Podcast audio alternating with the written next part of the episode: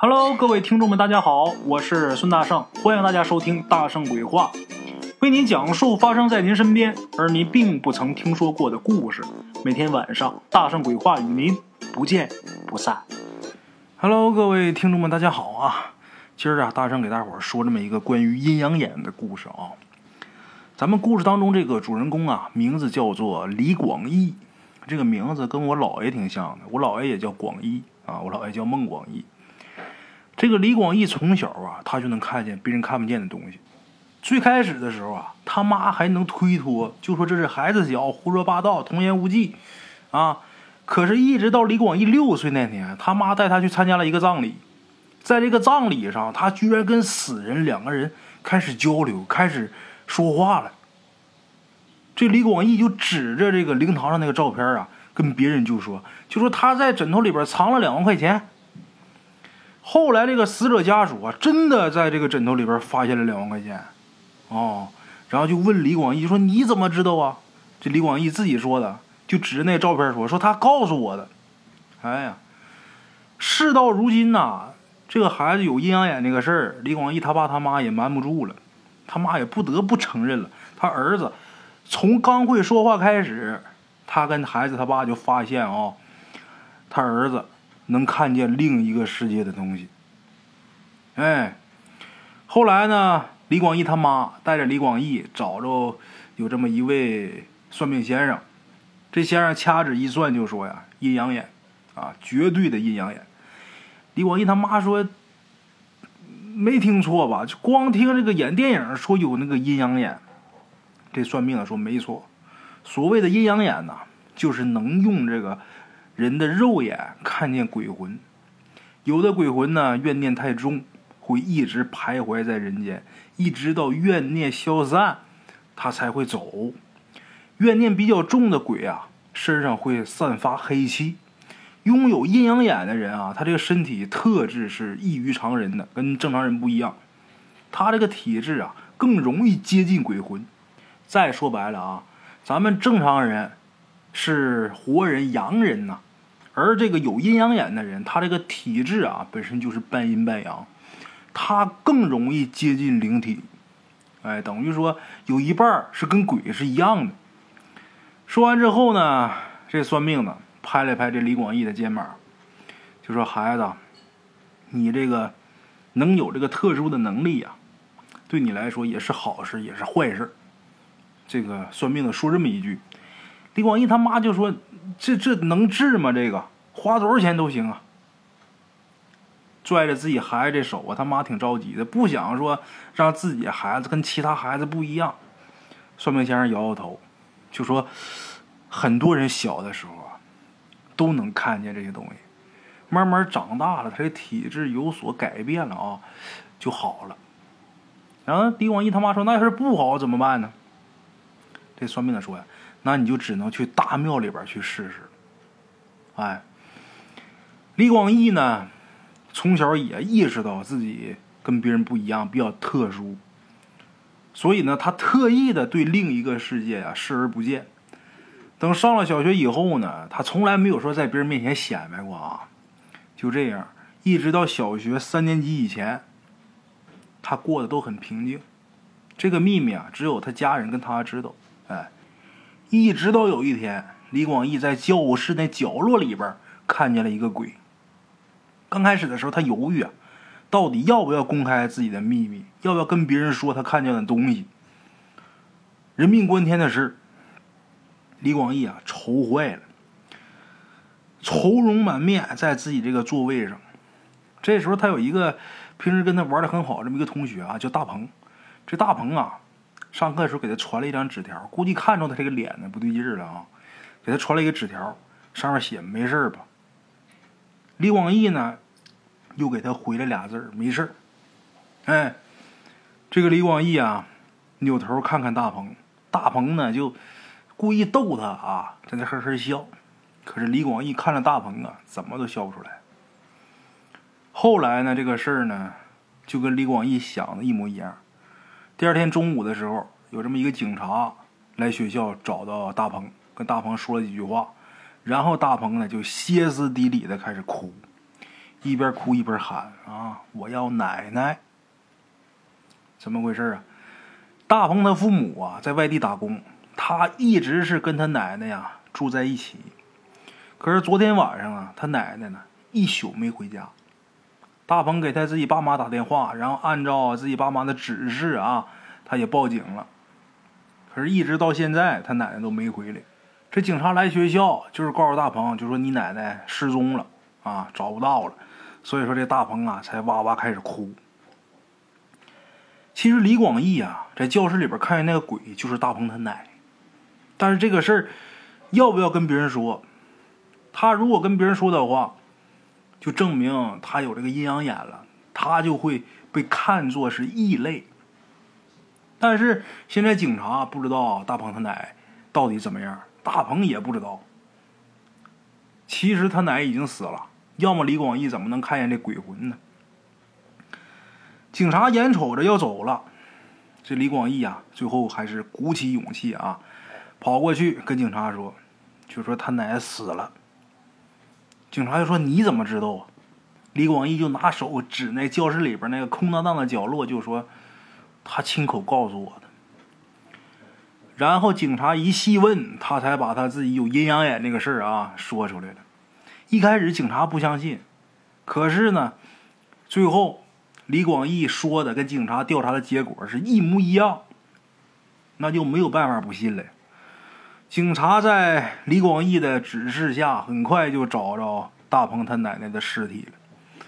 昨天他奶奶呀。从店里边回家，路过一片郊外，有这么一辆宝马疾驰而过，把他奶给撞了。撞了他奶之后，这宝马车主下车一看，这老太太断气了，然后把他的尸体呀就埋在荒山野岭当中，然后简单的处理了一下犯罪现场，仓皇而逃。这老太太死了之后，她这个鬼魂呐。最挂念的还是自己的孙子，所以到学校的教室里边来看自己孙子最后一面。哎，李广义阴阳眼看着大鹏他奶奶。这个案子啊，很快就告破了。这个肇事逃逸的司机是谁呢？居然是下一任市长最有力的候选人。他是自己自首的。一听说这老太太尸体被找到了，他隔天就去自首去了。哎。那么咱都知道啊，现在这个车辆什么都有保险，就是即便说你把人给撞死了啊，千万不要逃逸。不逃逸的话，该怎么处理怎么处理，你这个惩罚能轻一点。一旦要是肇事逃逸的话，那问题就大了，就严重了。正常说，把人撞了，出现这种事故，你司机只要是没有违规违法的情况下，一般都不会选择跑。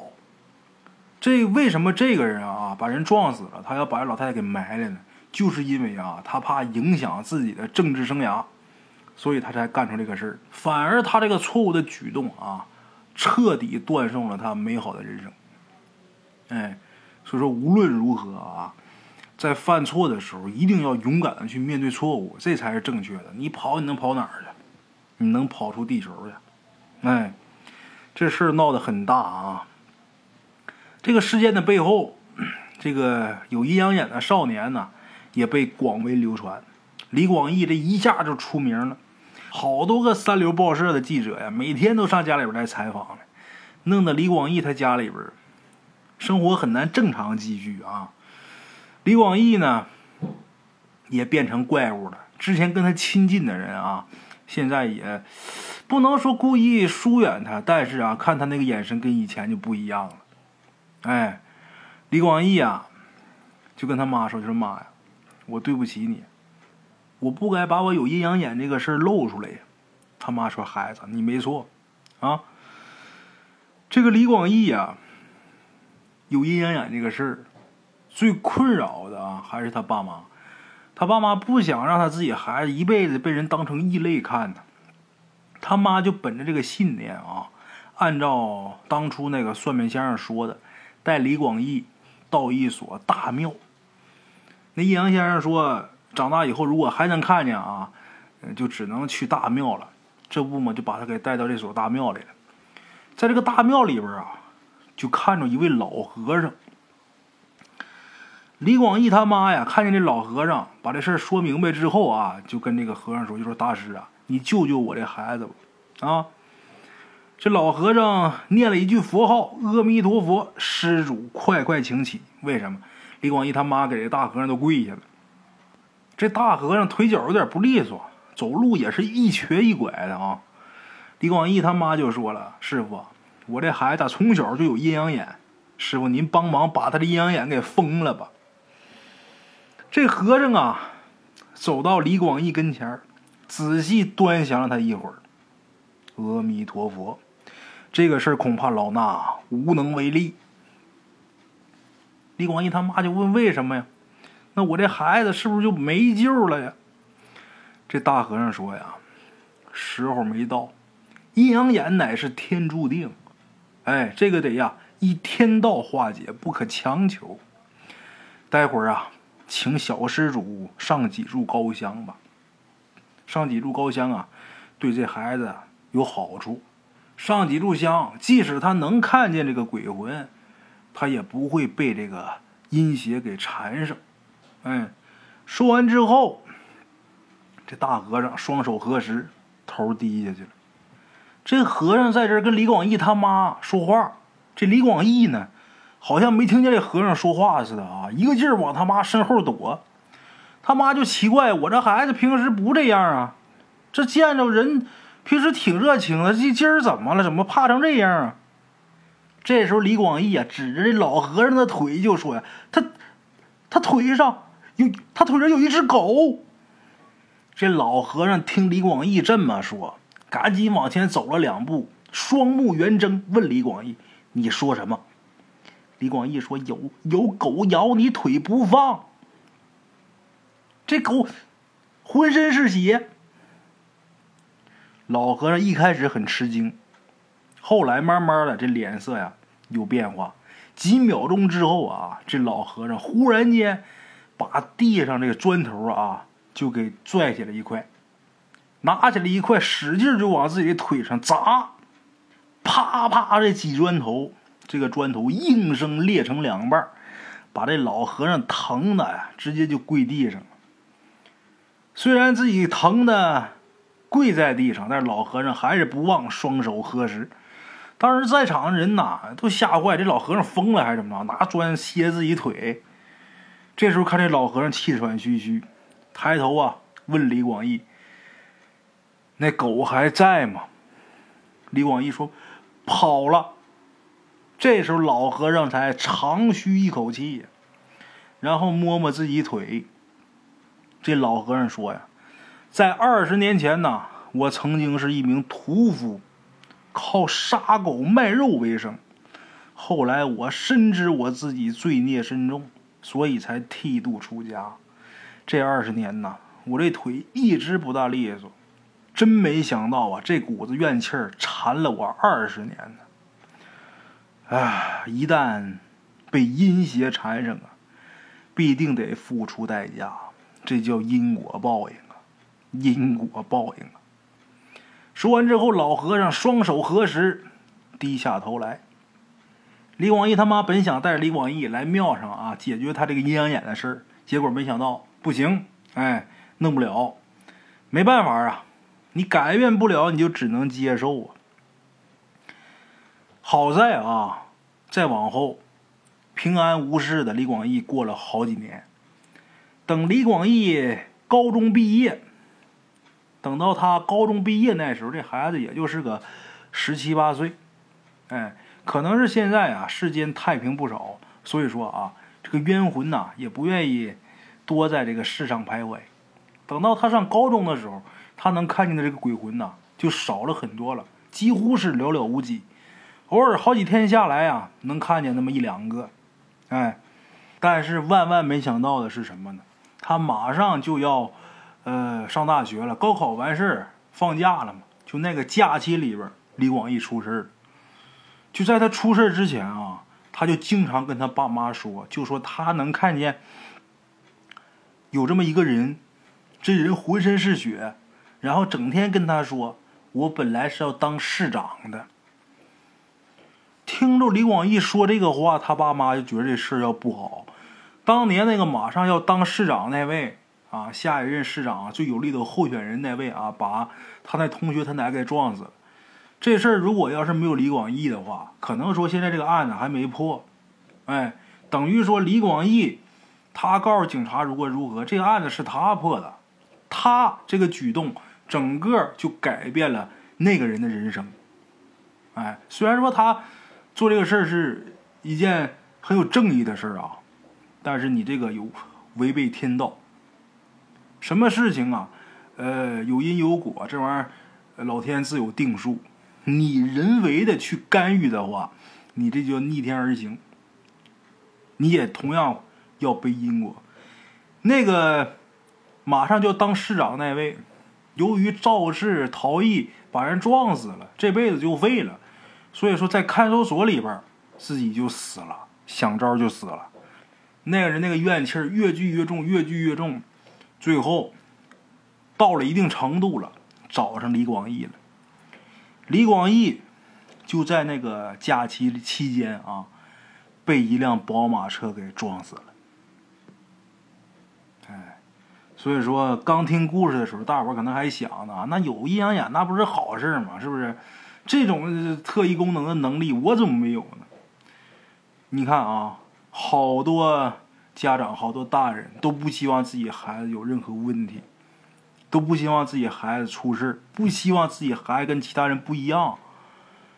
你有异于常人的地方，就跟其他人不一样的啊，你必定就要承受别人不需要去承受的一些事情。哎，所以说呀，这个特异功能啊，还是没有比较好，还是做普通人比较好啊。你像这种事儿。你说，呃，李广义他干的是好事儿啊，但是还是前面那句话，凡事都有因果，就什么事儿啊，呃，自有天道呢，什么事都要顺其自然。那个人他作恶啊，他最后应该得他作恶的果，但这个事儿你在中间干预了的话，那你就要承受你做这件事情的果。哎，你看。这个事儿后来警察怎么破案、怎么抓，你知道吗？你如果没参与，那这事跟你没关系。他最后要找的话，要怪的话，只能怪他自己。但是呢，你在中间这么一弄、一参与的话，这个事儿啊，就转嫁到你的头上了。就他的一切后果，就你是直接造成他这个后果的人，那肯定得找上你啊。这个李广义，挺好的一个孩子，就这么说没就没了，啊。有的时候，咱们各位老铁一看电影也好，还是看小说也好，好多拥有这些超能力、拥有特异功能的人，他都不希望自己有这个能力啊。我们有的时候还想呢，这不是傻吗？有这能力多好啊！你光看着好的了，那不好的远远要大于这个好的。这个能力给他带来的是什么呢？